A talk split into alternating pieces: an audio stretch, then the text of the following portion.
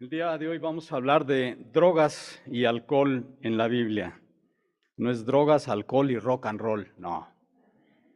Drogas y alcohol en la Biblia.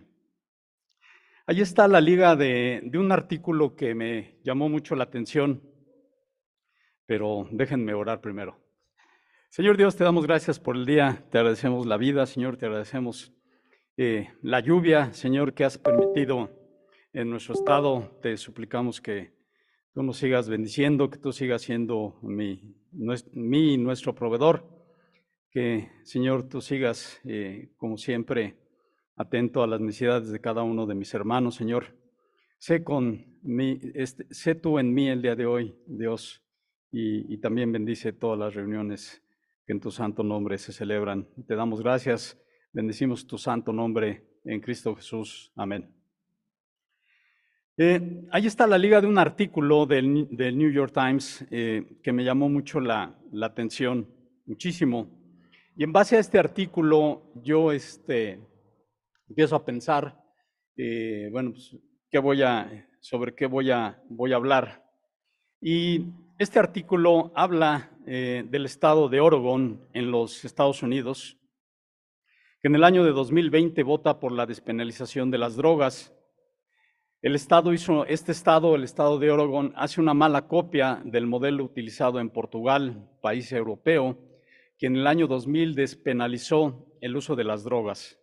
En Portugal, los problemas inicialmente disminuyeron a partir de la despenalización, pero hay más, hay más de esto.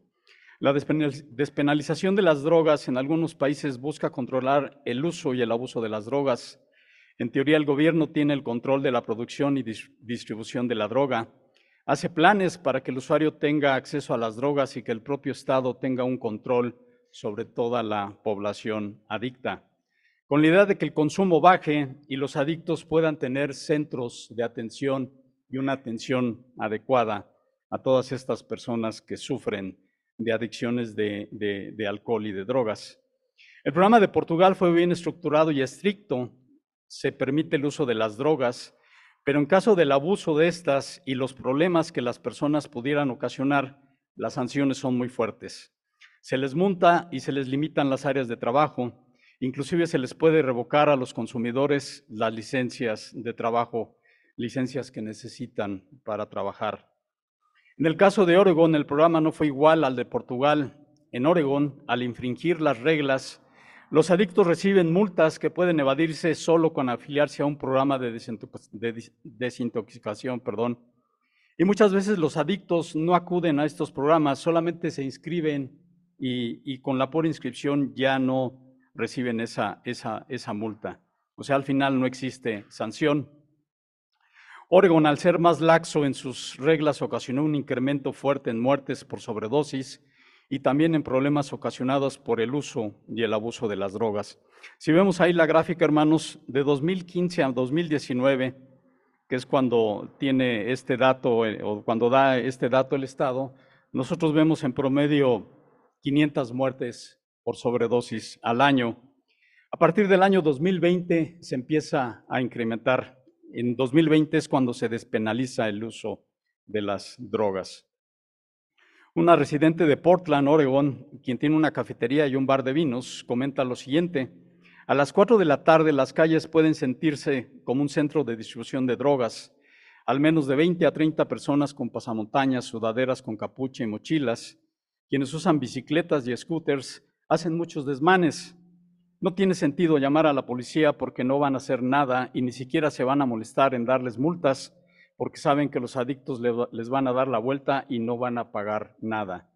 En su camino, la misma persona comenta que a menudo ve agujas tiradas, vidrios rotos, heces humanas y personas desmayadas. Una adicción, según la eh, Real Academia Española, dice es la dependencia a una sustancia o actividades nocivas. Para actividades nocivas para la salud o equilibrio psíquico, eh, una aflicción extrema a alguien o algo. Cuando eh, habla de equilibrio psíquico es un aspecto eh, de, en un aspecto mental, un aspecto de equilibrio, de equilibrio mental. Enfermedad o no, mucha gente dice que las drogas y el alcohol son enfermedades, mucha gente dice que no. ¿Tú qué opinas, hermano? ¿Es una enfermedad o no es una enfermedad? Quien dice que no, dice que las enfermedades no son ocasionadas por las personas y las adicciones sí son ocasionadas por las personas. El consumo de drogas es un gran problema no solo para el que las consume, sino crean un problema alrededor de ellas, en sus familias y en las personas cercanas a él o a ella. Además, son un gran problema para los gobiernos. La mayoría de las personas enfermas con una enfermedad normal, digamos, como diabetes, cáncer, desearían de hacer desaparecer sus enfermedades, pero los adictos no.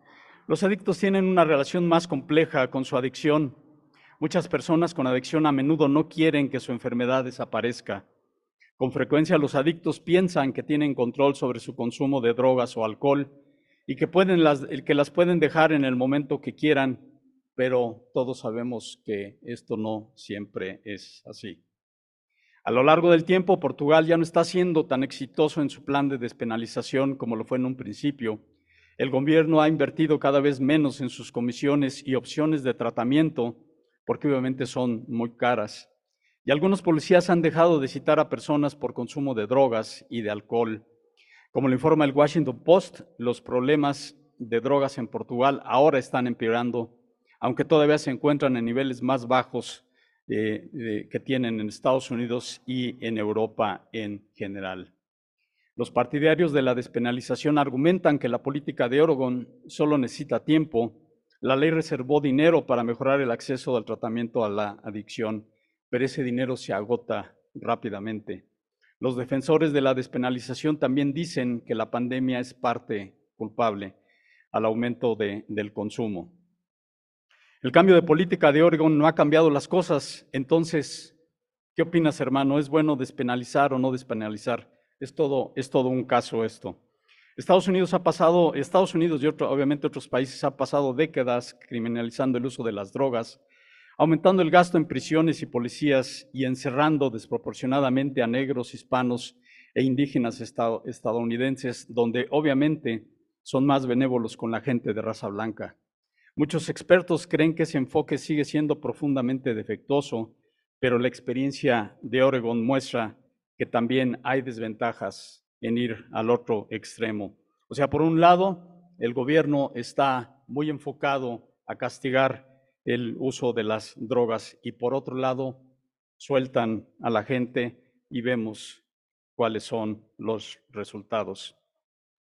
Un columnista del Times eh, comenta que la experiencia de Oregon debería disuadir a otros estados de intentar la despenalización, porque obviamente los resultados no han dejado nada, nada bueno. Este, este artículo me llamó mucho la atención porque el, New York Times es un periódico, eh, digamos, liberal, demócrata, ¿no? Están más enfocados a, ser liberales más que eh, conservadores. En Estados Unidos básicamente hay dos partidos, demócratas y, este, y perdón, y republicanos. Muchas gracias. Los republicanos son los conservadores y los demócratas supuestamente son los liberales. Pero me llama mucho la atención porque les digo, el New York Times es un periódico liberal y aquí dice que realmente la despenalización no ha dejado, no ha dejado nada, nada bueno. El segundo punto que me, que me llamó la atención es que la gente está lidiando con el, eh, con el resultado del problema y no está yendo a la base del problema. Y el Señor obviamente nos dice cómo, cómo es que debemos de, de hacerlo. La Biblia habla sobre el alcohol, pero la pregunta es, te pregunto hermano, hermana, ¿la Biblia habla sobre las drogas? ¿Ustedes qué creen? ¿Quién cree que habla en, la Biblia habla de drogas? ¿Nadie? ¿Hay algunas personas que sí? ¿Ok? Bueno, vamos a ver. Vamos a la siguiente lámina, por favor, David. Muchas gracias. La Biblia habla efectivamente sobre el alcohol, pero no habla sobre las drogas. No, no, no existe. Si alguien encuentra algo, les voy a, les voy a pedir que me, que también me, me corrija, ¿no? Sobre el alcohol, la Biblia obviamente habla sobre el consumo del alcohol en Levítico, Números, Deuteronomio, Jueces, Proverbios y en varios libros del Nuevo Testamento. No hay una provisión explícita en contra del alcohol. Consideren que en Asia, en Europa, en aquellos tiempos era más común que la gente bebiera vino en lugar de agua. Además que para algunas personas tomar vino puede ser más benéfico para su digestión, como Pablo le dice a Timoteo en primera de Timoteo 5:23. Deberían de tomar, deberías de tomar un poco de vino por el bien de tu estómago, ya que te enfermas muy seguido. También hay otros ejemplos, obviamente el ejemplo de nuestro Señor Jesucristo en Juan 2, donde Él convierte agua en vino. Y en Mateo 26, 29 también Él habla de que no va a volver a tomar vino hasta que regrese. Obviamente les digo, ¿por qué es esto? Porque en muchos lugares, inclusive incluyendo países subdesarrollados, la limpieza del agua no es, no es buena. Puede tener muchas sales, puede tener eh, varias bacterias, virus, etcétera. Entonces muchas veces es más sano tomar, tomar vino. Por eso la gente en ese tiempo solía beber obviamente vino y sigue bebiendo mucho, mucho vino. Y, realmente pues es, hay menos probabilidad que haya un vino contaminado que, que agua contaminada. ahorita recuerdo que también en muchos países de los Estados Unidos, en muchos países, en muchos estados de los Estados Unidos, eh, antes se podía beber agua directamente de la llave. De hecho, en, en, los años 60, 70 en México lo podías hacer. Yo me acuerdo que muchas veces regresaba de, de, de la calle de jugar o de algún lado y yo me pegaba ahí a una, a una pileta. Quienes tienen edad saben que pues básicamente es un lavadero que estaba ahí eh, expuesto ahí eh, en medio del patio y yo me pegaba la llave ahí a tomar, este, a tomar agua. Y me sabía muy sabrosa, hermanos, no sé, no sé por qué. Estaba fresca y tenía un saborcito como a tierra que me gustaba, realmente no sé qué me estaba tomando, pero, pero, pero bueno, se podía hacer. Ahora en los Estados Unidos ya no sé, ya mucha gente eh, eh, recomienda no tomar ya agua, agua de, la, de la llave. Antes era muy común, pero ahora ya no lo, ya no lo hacen así. Ok, entonces la Biblia no habla de una provisión contra el alcohol, pero sí habla que debemos de evitar la embriaguez. Como dice Efesios 5, 18, si quieren todavía no lo, no lo busquen, yo aquí lo tengo. Dice, no se emborrachen con vino, porque eso les arruinará la vida, en cambio sean llenos del Espíritu Santo. Y ahora sí vamos a buscar en nuestras Biblias Proverbios 23.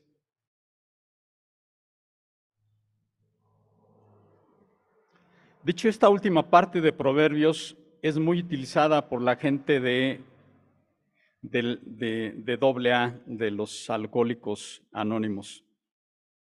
Proverbios 23 y vamos a leer del el 19 al 20 y luego del 29 al 35.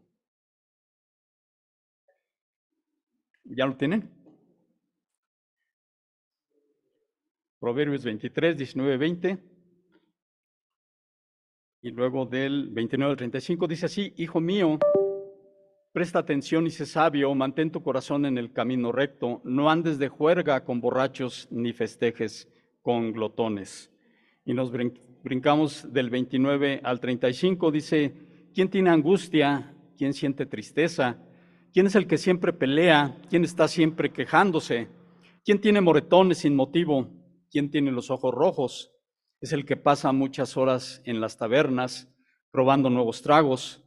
No te fijes en lo rojo que es el vino, ni en cómo burbujea en la copa, ni en lo suave que se desliza pues al final muerde como serpiente venenosa, pica como una víbora, tendrás alucinaciones y dirás disparates, te tambalearás como un marinero en alta mar, aferrado a un mástil que se mueve, y entonces dirás, me golpearon, pero no lo sentí. Ni siquiera me di cuenta cuando me dieron la paliza, cuando despertaré para ir en busca de otro trago. Como a pesar de lo que eh, sufre esta persona, pues quiere quiere seguir tomando. Esa es precisamente la adicción. Y les digo, la, la gente que ha acudido a, Alcohólicos Anónimos se sabe muy bien esta parte del 31 al 35. Al parecer hacen que se los, se aprendan de, memoria. El consumo de pequeñas cantidades de alcohol es un asunto de libertad cristiana. Eh, realmente no te vamos a decir si tomas o no tomas alcohol. Cada uno de ustedes lo puede, lo puede decidir. Lo que sí es que la embriaguez y la adicción es pecado. Hay mucha gente que acostumbra a tomar sus alimentos con, con vino y eso está mal. El problema es cuando uno, cuando uno se embriaga, ¿verdad? Vamos a la lámina 3, por favor. Drogas. Como les digo, la Biblia no aborda directamente ninguna forma del uso de drogas ilícitas. No hay provisiones expresas contra la cocaína, heroína, el éxtasis, las metanfetaminas. No hay ninguna mención de la marihuana, el hachís, el peyote, los hongos mágicos o el ácido. Algunas son consideradas como drogas recreativas. Yo no sé, ¿ustedes han escuchado eso de una droga recreativa? Los, gringos son muy dados a, utilizar este, este término, drogas recreativas, y eso de recreativas lo vamos a poner entre, entre comillas, ¿no? Porque de recreación no tiene nada. Tiene intención de crear o mejorar la experiencia de la recreación, que una recreación es una actividad de ocio. La finalidad es modificar su estado de conciencia. Hermanos, eh, eh, yo reconozco ante el Señor que me he embriagado, sí, en, algún momento lo, he hecho, y, he ingerido indirectamente marihuana porque me ha tocado estar en algún, eh, en algún concierto y alguien empieza por ahí a quemar marihuana y, tiene, un, tiene un olor muy característico, Y este y, yo la verdad, yo con cualquier cosa me, mareo y, este, y, sí, definitivamente me empieza a doler la cabeza y, ya en ese momento mejor me, salgo. No, nunca le he probado, eh, pero, pero sí este, la gente que, que, ha fumado marihuana o que se ha metido otro tipo de, de cosas, este, es, es, placentero. El pecado es placentero, hermanos. Sí, es, es algo que realmente le gusta a la carne, ¿no? pero el Señor está en contra de, eso. La Biblia no dice nada sobre inhalar, esnifar, tragar, fumar, inyectarse, lamer o cualquier otro método de ingestión, pero no es un área gris como mucha gente lo, lo considere. Esto no quiere decir, sin embargo, que el uso de drogas recreativas es permisible. Y vamos a hacer la nota que las drogas no recreativas son aquellas que son recetadas por un doctor. Las recreativas son supuestamente para diversión y como les digo, tienen la intención de crear o mejorar la experiencia de recreación o una actividad de ocio. Hay gente que se dice que se droga o se embriaga por olvidar sus problemas, pero los problemas no se van. Además, en un estado de intoxicación, los problemas se multiplican o crecen, y eso también lo vamos a ver más adelante. Mucha gente puede pensar que la droga y el alcohol está muy enfocada a los jóvenes, pero no necesariamente. Yo conozco muchas, muchas personas que después de 30, 40 años, en base a los problemas que han tenido, supuestamente los empujan a tomar alcohol o drogas. Así que hay que estar muy, muy atentos. El caso de la marihuana, la droga que es puerta a la entrada de las adicciones y la droga que en un momento mucha gente dice que es menos dañina que muchas cosas. También vamos a ver esta parte. La marihuana, mientras que es la menos perjudicial que todas las drogas ilícitas, sigue siendo igualmente letal, potencialmente letal. los entusiastas de la marihuana se consuelan en que, a diferencia de la mayoría de las otras drogas ilícitas, ilícitas perdón, resulta poco probable tener una sobredosis de hierba que sea fatal. Eh, y esto es por medio de un consumo normal, o sea, el consumo normal de la marihuana es fumándola. Pero hay otras formas eh, de, ingerir marihuana y también lo vamos a ver. Pero esto realmente no contribuye a disminuir los riesgos de eh, fumar marihuana, estos riesgos potencialmente fatales, como pueden ser cáncer en la boca, en la lengua, en el pulmón. La enfisema y otras formas de enfermedad pulmonar obstructiva, eh, denominadas EPOC, son causadas por el humo de la marihuana. Por cierto, estas enfermedades también pueden ser ocasionadas por el, cigarro, el cual también es considerado una, una droga. Nunca he fumado, las veces que traté de fumar realmente no me llamó la atención. Yo veía, por ejemplo, en, los días que hacía frío o estos días muy lluviosos, que la gente salía, salíamos de, teníamos una clase muy temprano y se empezaban a fumar un cigarro. Yo digo, pues a lo mejor se me va a quitar el frío porque sí tengo mucho frío, ¿no? Y, esa clase la tomábamos en un salón que parecía así como si estuvieran eh, simbrando, porque siempre había mucha humedad. Y yo dije, pues me voy a fumar un cigarro a ver qué tal. No, pues no pude, hermanos. O sea, sentí así mucho calor en la boca y yo dije, no, pues mejor voy a salir y me voy a comprar un, café. He trabajado con mucha gente cuando se permitía fumar en las, en las oficinas y, realmente el, olor al cigarro eh, para mí no me, no, no me gusta. Hay unos cigarros que huelen sabroso, los Camel, esos huelen como a vainillita, huelen, pero pero pues de lejos, ¿no? Este, también había otro, otro cigarro este, que, eh, que utilizaban mucho los, en, mis tiempos de estudiambre, eh, creo que eran faros, que decían que tenían papel de arroz, este, pero no, no, realmente nunca me, me gustó, este, y les digo, o sea, como que sentía así como, como fuego en la boca y pues no. ¿Qué pasa cuando la, marihuana no se inhala, ya que puede ser parte de un alimento? Cuidado a, los jóvenes cuando les ofrezcan brownies. Esos brownies traen marihuana. Tengan mucho cuidado con, esta parte. Entonces se puede ingerir. Hay gente que, hace caldos, hay gente que hace caldos con hongos. Y por ahí también eh, eh, les comento rápidamente, tenía yo un amigo, un compañero de clase en los últimos semestres de la carrera y, era ingeniería aplicada y, utilizábamos matemáticas aplicadas.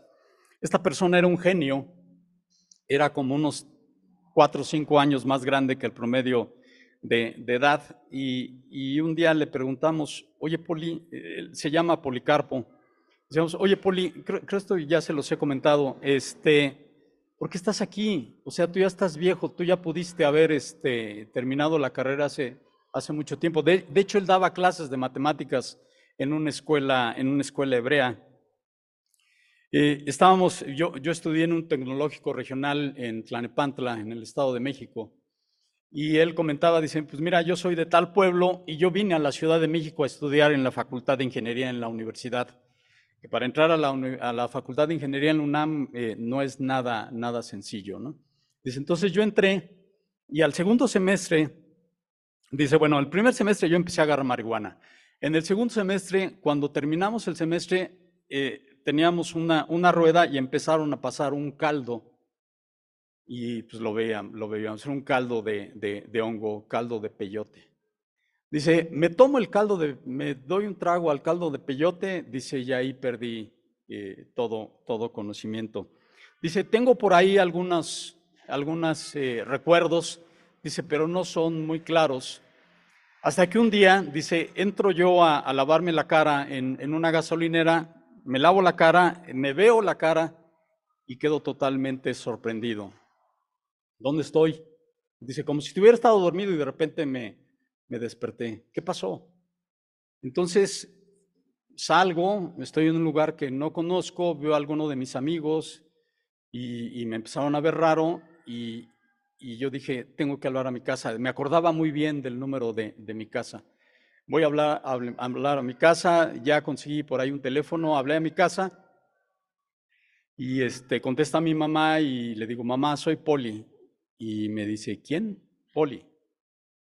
Y dice, deje de bromear, joven, soy Policarpo.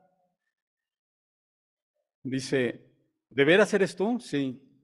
Me acuerdo y de veras que se me estremece el cuerpo. Dice, te dimos por muerto, tenemos tres años buscándote. ¿Cómo crees? ¿Eh? Tres años. Tres años. Dice, todavía tengo problemas, de repente tengo lagunas mentales, de repente me desconecto. Dice, y bueno, pues eh, hubo la oportunidad de, regresar, este, y, me acuerdo de muchas cosas, varios caldos, dice, fuimos a Oaxaca a ver a una chamán muy conocida, gente que supuestamente luego, cuando puedan, platiquen esto con, sus hijos de lo que es un chamán y, todo este tipo de, cosas que, nos guiaba bajo la experiencia de estos, de estos hongos alucinógenos. Pues le fastidiaron la vida a, Poli, dice, ya después me puse a trabajar, me casé y hubo oportunidad de, regresar a la escuela y aquí estoy. Me acuerdo que teníamos en esa clase eh, los exámenes que eran de 8 de la mañana a 3 de la tarde los sábados. El poli se los echaba en dos horas. Y muchas veces a nosotros no nos daba tiempo terminar un, examen de esos, pero pues así le, fastidiaron la vida a mi, a mi compañero. Entonces tengan cuidado con este tipo de drogas, no nada más se puede, se, se, se, toman fumando, sino se pueden ingerir de otra, de otra forma. Bueno, pues la marihuana produce alucinaciones con consecuencias fisiológicas perdón, y psicológicas totalmente negativas. Eh, incluyen daño al sistema reproductivo, al sistema inmunológico y capacidad cognitiva, que básicamente es la habilidad, que tiene el cerebro para prestar atención, para aprender, para hablar, para leer, para razonar y para comprender. Entonces, Aquí están las consecuencias. Y vamos a ver también esta parte de las consecuencias. Entonces, volvamos al punto. La Biblia no habla específicamente de las drogas, pero hay, hay principios bíblicos que hablan claramente de que los efectos del alcohol y de las drogas están en contra de lo que Dios dice. Y vamos a verlos. Vamos a la lámina 4, por favor. Número uno, o básicamente aquí el fundamento, la base. El Señor nos da precisamente ese escudo, esa protección para no caer en este tipo de, situaciones. Debemos de nacer de nuevo. Y eso también lo acabamos de ver en el estudio de, los, de los padres de familia. Si no nacemos de nuevo, nadie puede salir de esta problemática de las drogas. Bueno, casi nadie, porque pocas personas, pero sí han salido de esta, de esta problemática de, de drogas y alcohol. Para entender la palabra, para tener la llave de la vida, de la vida eterna, para tener la protección en contra todo el mundo y contra el enemigo, tenemos Juan 3, 3, 3 y 3 del 5 al 7. Y bueno, ustedes conocen esta parte de la Biblia, donde el Señor habla precisamente del nuevo nacimiento. Juan 3.3 dice así, Jesús le respondió, te digo la verdad, a menos que nazcas de nuevo, no puedes ver el reino de Dios. Y del 5 al 7 dice así, Jesús le contestó, te digo la verdad, nadie puede entrar en el reino de Dios si no nace del agua y del espíritu. El ser humano solo puede reproducir vida humana, pero la vida espiritual nace del Espíritu Santo. Así que no te sorprendas cuando digo, tienen que nacer de nuevo. Tenemos que nacer de nuevo para tener el, pues toda la, protección del Señor. Debemos de nacer del agua y del Espíritu. Y aquí lo, que se refiere el Señor Jesucristo básicamente es que debemos de ser purificados. A eso se refiere con la parte del agua. Y obviamente purificados somos una persona nueva, una persona con un comienzo, un comienzo nuevo. Hay cosas que, debemos de, considerar y, yo les digo, les digo algo, realmente la vida es como un partido de ajedrez o un partido de damas chinas o de damas inglesas. Tienes que cuidar muy bien tus movimientos, sobre todo tú, joven, porque siempre vas a estar peleando en contra de alguien. Y obviamente el, el primer enemigo es, es el diablo, y el segundo enemigo es, es la gente. La gente en general no es buena si no tiene al Señor. Bueno, también hay gente en el Señor que realmente su vida deja mucho que, desear. Entonces, eh, vamos a ver ahora tres, tres, principios bíblicos que nos hablan precisamente de, eh, de no probar drogas y, y, si probamos alcohol que sea de forma moderada. Y el primero es respeto a la autoridad. ¿Estamos ahí en la lámina 4? ¿Sí lo ven? Ok. Gracias. Gracias, mi pastor. ¿Estás atento? Para empezar, los cristianos están bajo un mandato universal de respetar y obedecer las leyes de la tierra, como dice Romanos 13, del 1 al 7. Se los pongo ahí por si quieren ustedes luego checarlo en, eh, con más calma. Y Tito 3.1, que dice, no lo busquen, aquí lo tengo, recuérdales a los creyentes que se sometan al gobierno y a sus funcionarios. Tienen que ser obedientes y siempre dispuestos a hacer lo bueno.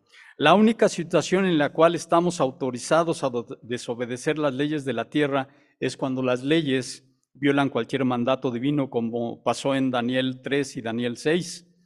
En Daniel 3 se le pide a Sadrach, Mesach y Abednego inclinarse ante, ante una estatua de Nabucodonosor, pero obviamente ellos se rehusan y ustedes saben qué pasó. Y si no lo saben, lean el capítulo 3 de Daniel, que es, es, es bien interesante. También para los jóvenes es Daniel es maravilloso, ¿no? Daniel 6, donde también el gobierno decreta que no se puede orar y obviamente eh, Daniel lo, lo, ignora y lean lo que dice Daniel 6 para que vean cómo salió de esta problemática Daniel, o más bien cómo el Señor saca a Daniel y a sus amigos. En Hechos 5, 29 dice, pero Pedro y los apóstoles respondieron, nosotros tenemos que obedecer a Dios antes que a cualquier autoridad humana, cuando a Pedro y a los apóstoles se les invita a no seguir hablando de la palabra de Dios. Entonces, la mayoría de los países ahora están en contra de las drogas duras, de las drogas recreativas. Hay algunos lugares donde empiezan a, soltar el uso de marihuana y realmente las consecuencias son, son muy, muy feas. Eh, eh, vamos a ver al final un, un, video muy cortito sobre picaderos. Eh, y realmente ver un picadero es, híjole, de veras que es, es, es, es muy feo. Un picadero es un lugar en, en, en, una ciudad donde los adictos van y les dan este, jeringas y algunos les dan ciertas drogas para poderse eh, drogar ahí. Supuestamente con eso van a hacer, eh, les va a hacer menos daño a los, a los adictos porque se, se quitan de problemas de, de, SIDA, porque la gente se comparte las agujas.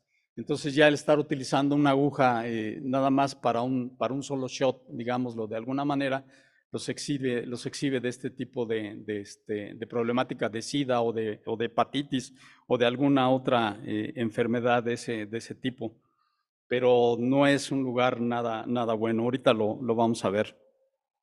Entonces hay países que permiten el, el consumo de drogas. En Europa, este, Holanda es un ejemplo, pero también las consecuencias son, son muy fuertes.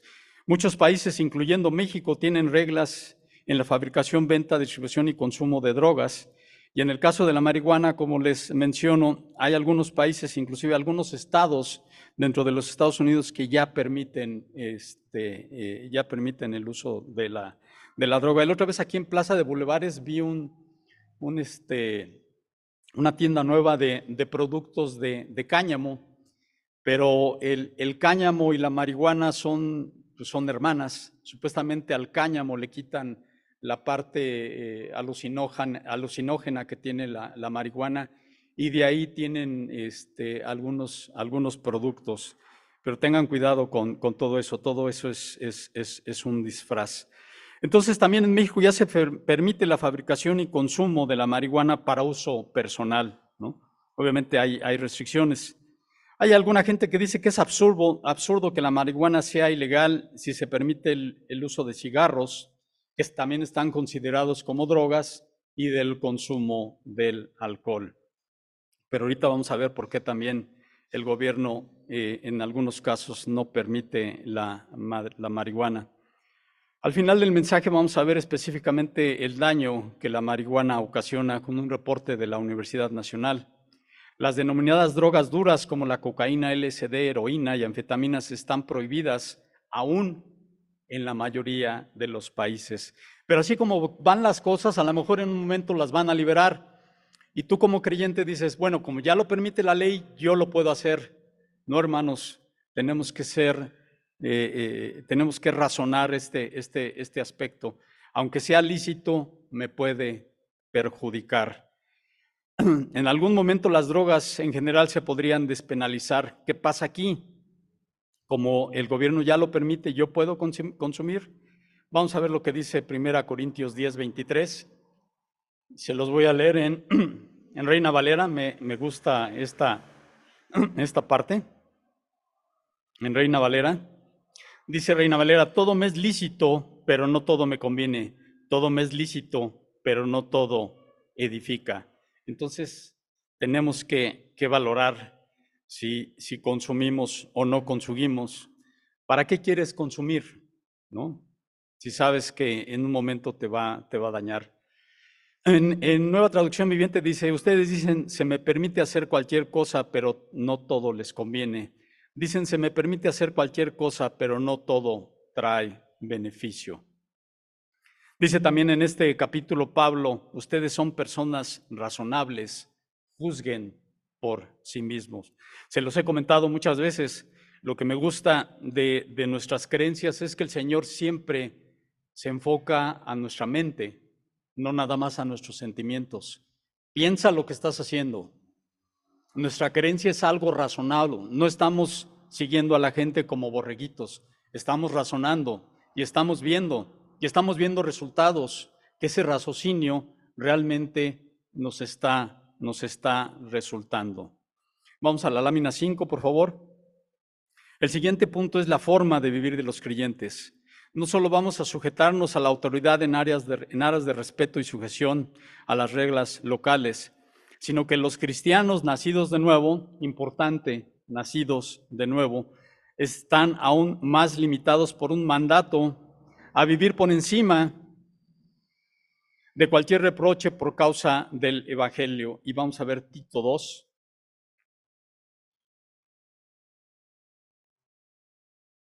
Tito 2. Y vamos a leer del 1 al 8.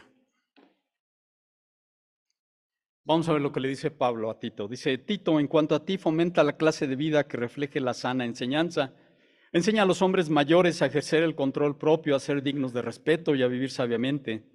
Deben tener una fe sólida y estar llenos de amor y paciencia. De manera similar, enseña a las mujeres mayores a vivir de una manera que honre a Dios. No deben calumniar a nadie ni emborracharse. En cambio, deberían enseñarles a otros lo que es bueno. Esas mujeres mayores tienen que instruir a las más jóvenes a amar a sus esposos y a sus hijos a vivir sabiamente y ser puras, a trabajar en su hogar, a hacer el bien y a someterse a sus esposos, entonces no deshonrarán la palabra de Dios. Del mismo modo, anima a los hombres jóvenes a vivir sabiamente y sé tú mismo un ejemplo para, para ellos al hacer todo tipo de buenas acciones. Que todo lo que hagas refleje la integridad y la seriedad de tu enseñanza. Enseña la verdad para que no puedan criticar tu enseñanza, entonces los que se oponen quedarán avergonzados y no tendrán nada malo que decir de nosotros. Hermanos, hermanas, la gente nos está viendo, la gente nos juzga y lo primero que van a ver es, ay, mira nada más a ese cristiano, a ese creyente, ve nada más cómo anda, todo borracho o todo drogado. No somos infalibles, hermanos, por eso tenemos que cuidar mucho nuestra forma de vivir. Y aunque aquí Pablo habla de ciertas instrucciones para gente mayor o joven, esto nos afecta a todos. Debemos de ejercer el dominio propio, debemos de ser dignos de respeto, debemos de tener una fe sólida, no calumniar, no emborracharse, vivir sabiamente, reflejar integridad y seriedad de la enseñanza. Vamos también ahí adelante a segunda de Pedro 3:14.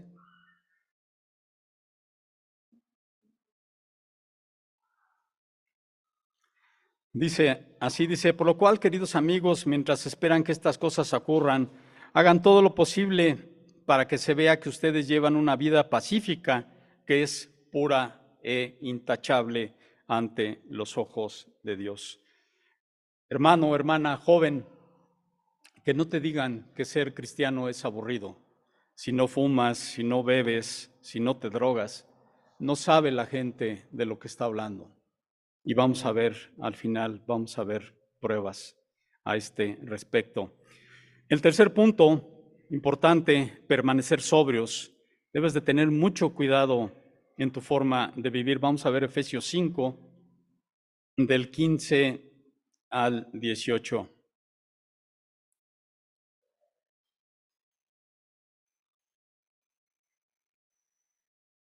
Vivir por el poder del Espíritu, dice ahí en un subtítulo, dice el 15 de Efesios 5, así que tengan cuidado de cómo viven, no vivan como necios y como sabios. Saquen el mayor provecho de cada oportunidad en estos días malos. No actúen sin pensar, otra vez, no actúen sin pensar. Más bien procuren entender lo que el Señor quiere que hagan. No se emborrachen con vino porque eso les arruinará la vida. En cambio, sean llenos del Espíritu Santo. Ten cuidado de cómo vives. Ten cuidado cómo juegas esa partida de ajedrez o de damas inglesas o chinas. Tienes que pensar muy bien cuáles son tus movimientos, porque tienes un oponente o muchos oponentes que van a tratar de aprovechar tus malas jugadas. Si tú abusas del alcohol, si tú abusas de las drogas, te vuelves vulnerable al mundo. Te vuelves vulnerable con las personas alrededor. Siempre habrá personas a tu alrededor que van a tratar de aprovechar el momento, en especial de niñas y de mujeres jóvenes.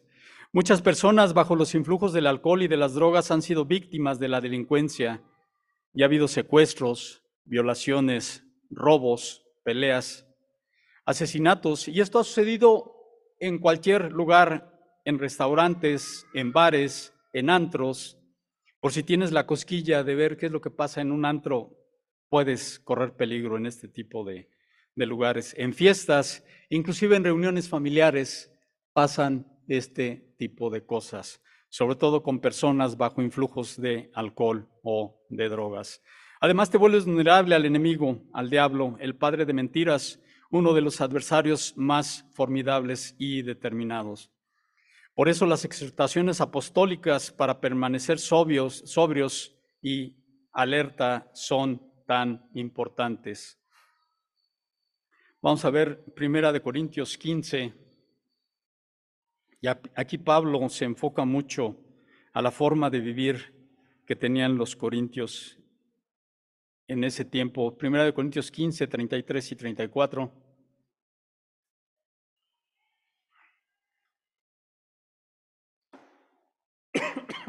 ¿Ya lo tienen? Dice, no se, no se dejen engañar por los que dicen semejantes cosas, porque las malas compañías corrompen el buen carácter. Cuidado con quién te juntas. Piensen bien sobre lo que es correcto y dejen de pecar, pues para su vergüenza les digo que algunos de ustedes no conocen a Dios en absoluto. Hermanos, muchas veces por nuestra forma de vivir negamos nuestra fe, ¿no? No seamos creyentes de, domingo. En 2 Timoteo 4:5, Pablo también dice que debemos de tener la mente clara en toda situación. En Primera de Pedro también hay varios versículos diseñados a, recordamos, a recordarnos que debemos de estar alerta contra las acechanzas del diablo. Como dice Primera de Corintios, Primera, perdón, de Pedro 5:8, porque el diablo anda al acecho como león rugiente, buscando a quien devorar. Y obviamente una persona débil, una persona bajo influjos de alcohol o de drogas, se vuelve débil, se vuelve vulnerable. La sobriedad es muy importante también para la oración. Obviamente no podemos estar eh, eh, bajo influjo de alguna de estas sustancias y querer accesar a nuestro Señor. Seamos serios y seamos disciplinados en las oraciones. Y también en Isaías 1 también viene ahí eh, que debemos de cuidar nuestra forma de vivir. Entonces tenemos aquí estos principios que, aunque les digo, la Biblia no habla de drogas, sí dice que debemos de permanecer sobrios. Y obviamente permanecer sobrio es no estar bajo el influjo de alcohol o de cualquiera de estas drogas. Vamos a la, a la lámina 6. Y vamos a hablar un poco más de las, de las adicciones, la adicción física y la adicción psicológica. En cuanto a la adicción a las drogas, no todas las drogas son adictivas físicamente, sin embargo, todas son psicológicamente adictivas. Mientras que la mayoría de las personas están familiarizadas con la adicción física, a través de la cual el cuerpo se vuelve físicamente dependiente de una sustancia para poder funcionar correctamente, la adicción psicológica es menos conocida. La adicción psicológica es una esclavitud de la mente que a menudo se caracteriza por tendencias obsesivas y una falta de voluntad para dejar de hacer algo. Mientras que la adicción física lleva al cuerpo a la sujeción, la adicción psicológica lleva a la voluntad, a la sumisión.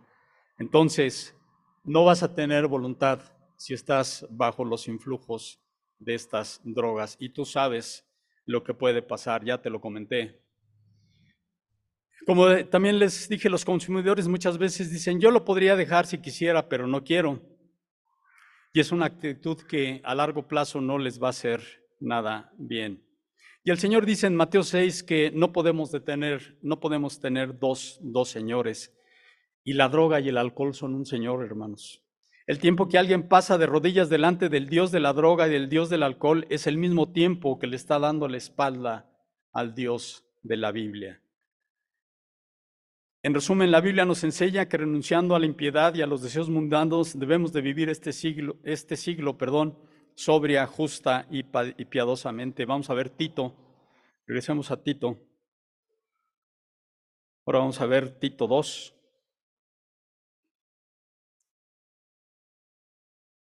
Tito 2, 12.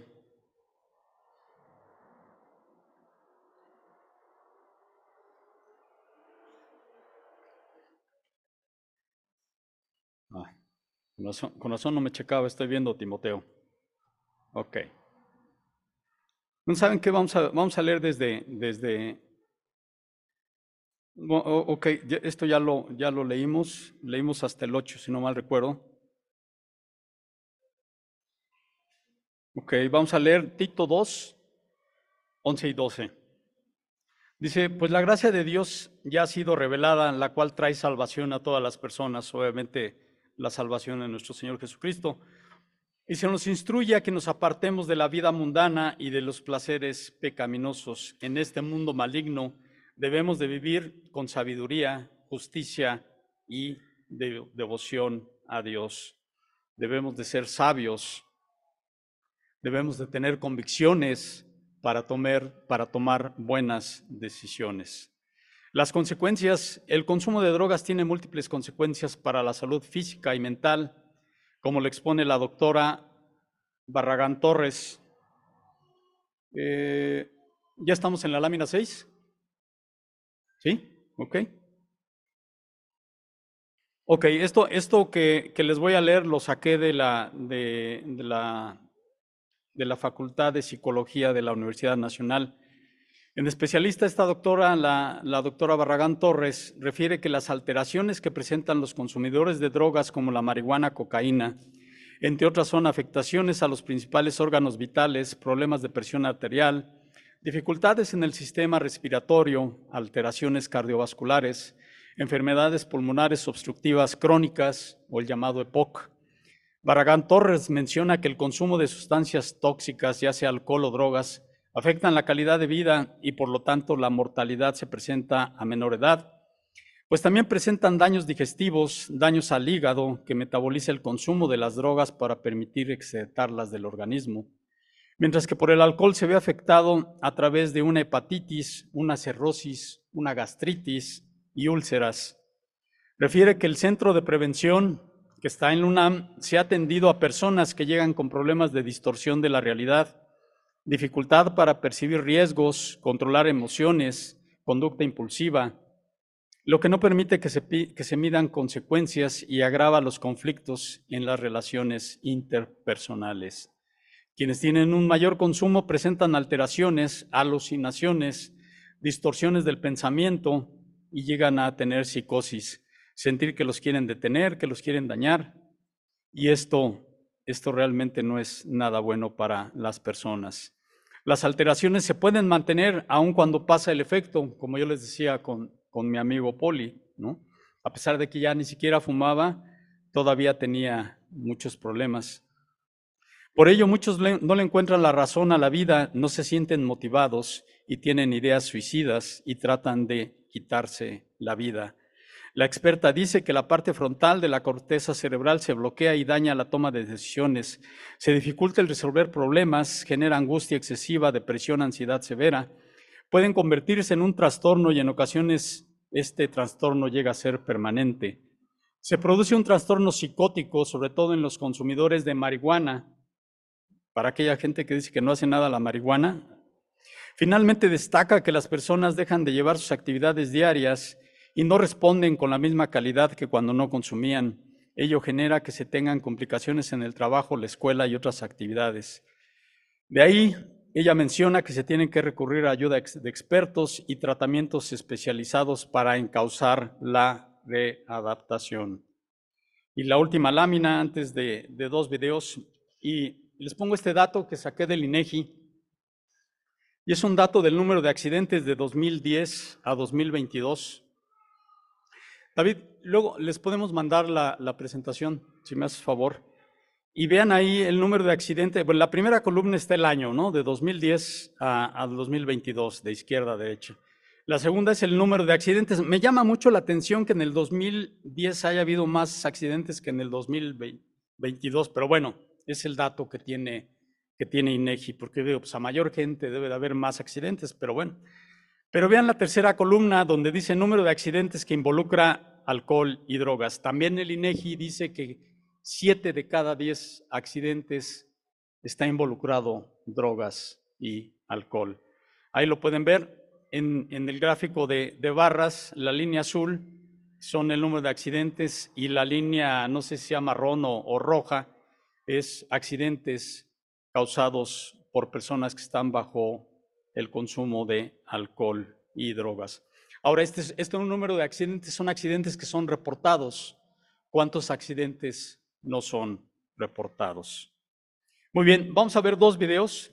No duran, creo que el mayor dura tres minutos, pero pongan atención, por favor, sobre todo los jóvenes, pongan mucha atención.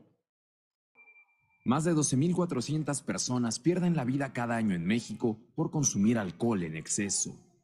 Hablamos de 34 fallecimientos al día. La Organización Mundial de la Salud así la define, una enfermedad incurable, progresiva y mortal. Ahora vive para contarlo, pero el corazón de Ricardo dejó de latir por el consumo de alcohol. El médico sale y le dice a mi señora madre que yo ya había fallecido. Y enseguida le dice el médico que eh, lograron eh, regresarme al mes, más de 200 personas como Ricardo ingresan a urgencias por intoxicación severa. En muchos casos, el daño es irreversible y las consecuencias fatales. Algunos de los pacientes que llegan, pues llegan ya prácticamente a que se les ayude a, bien morir. Esto es dramático. Quise, quise dejarlo en múltiples ocasiones, ya no se pudo. Este hombre empezó a beber cuando falleció su hermano. Cada día aumentaba la cantidad y también sus problemas de salud. Su páncreas no resistiría. En puntos ya muy altos de, mi adicción, me tomaba 5 litros de mezcal en una noche.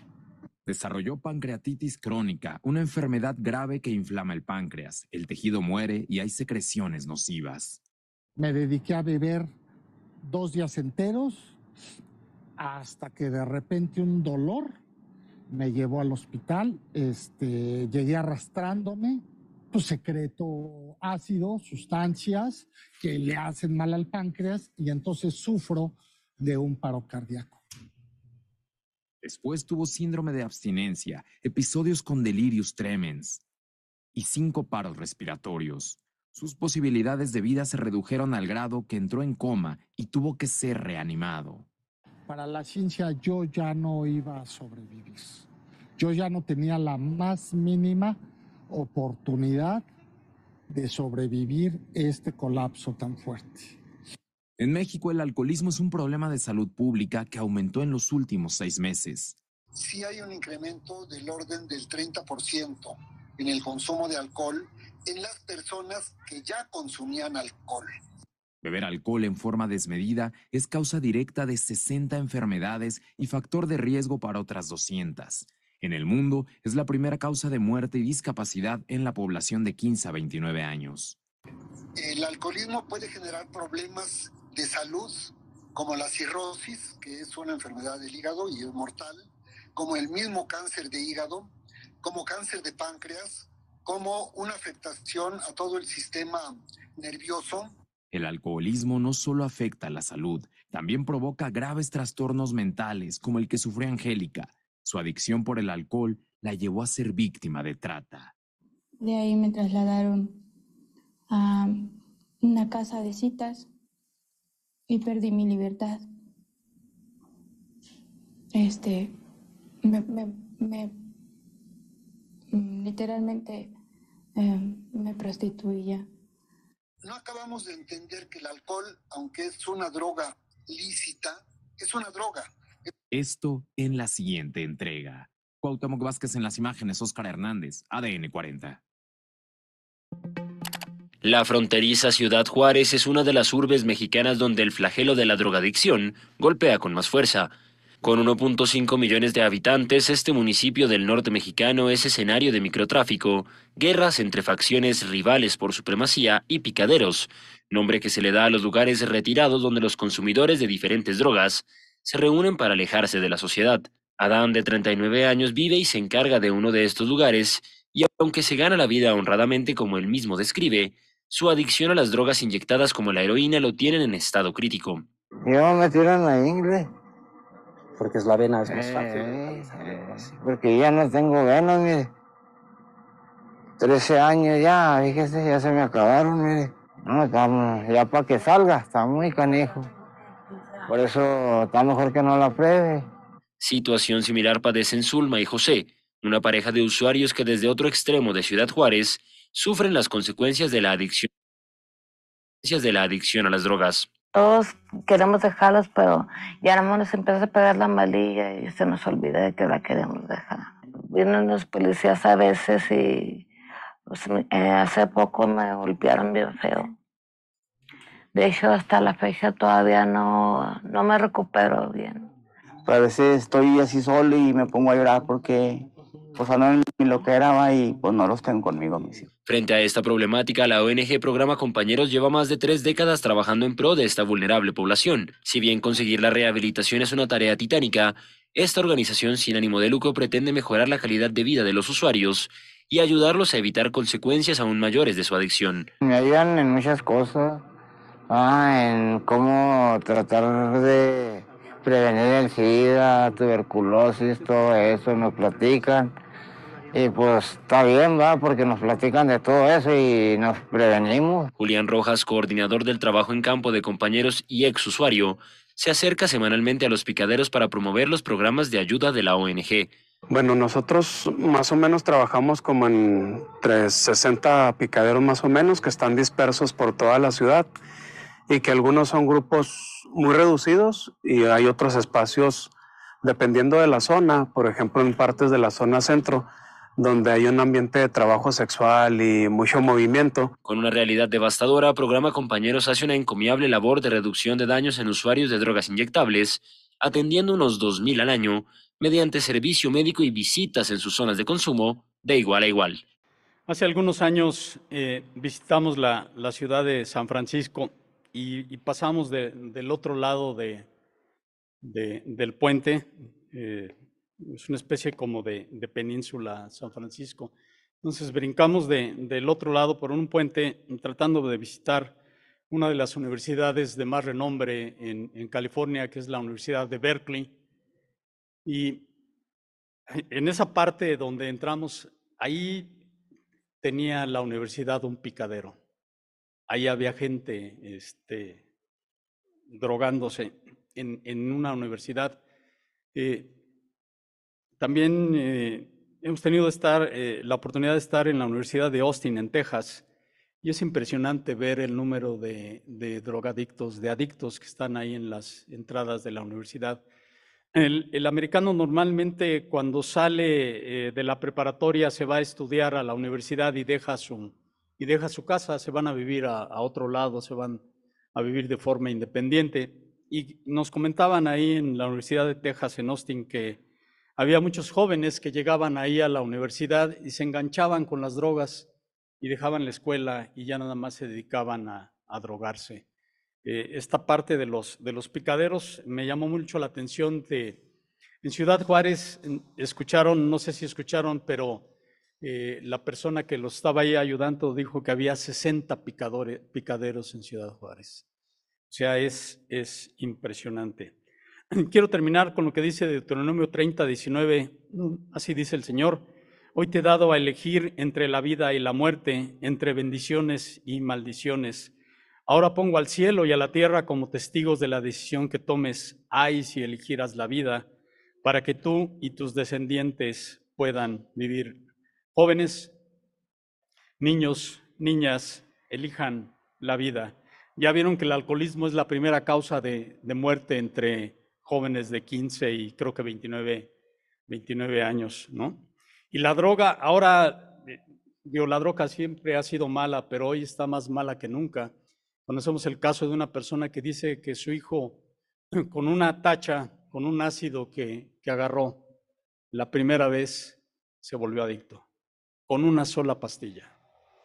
Y sí, conocemos al, muchacho y sí, la verdad es que sí está, está muy mal. Pero bueno, vamos a orar. Señor Dios, te damos gracias por el día. Señor, gracias porque tú nos das a elegir las cosas buenas que tienes para, para cada uno de nosotros, en especialmente para los jóvenes. Señor, gracias porque tú les presentas lo que les conviene y lo que no les conviene. Yo te pido que bendigas a cada una de las familias aquí representadas y que tengas especial cuidado de los jóvenes y que no permitas, Señor, que ellos se suelten de ti aunque ellos quieran, sosténlos, Señor, y no los dejes ir porque son tus hijos. Padre, te damos gracias y todo te lo pedimos en el nombre de Cristo Jesús. Amén.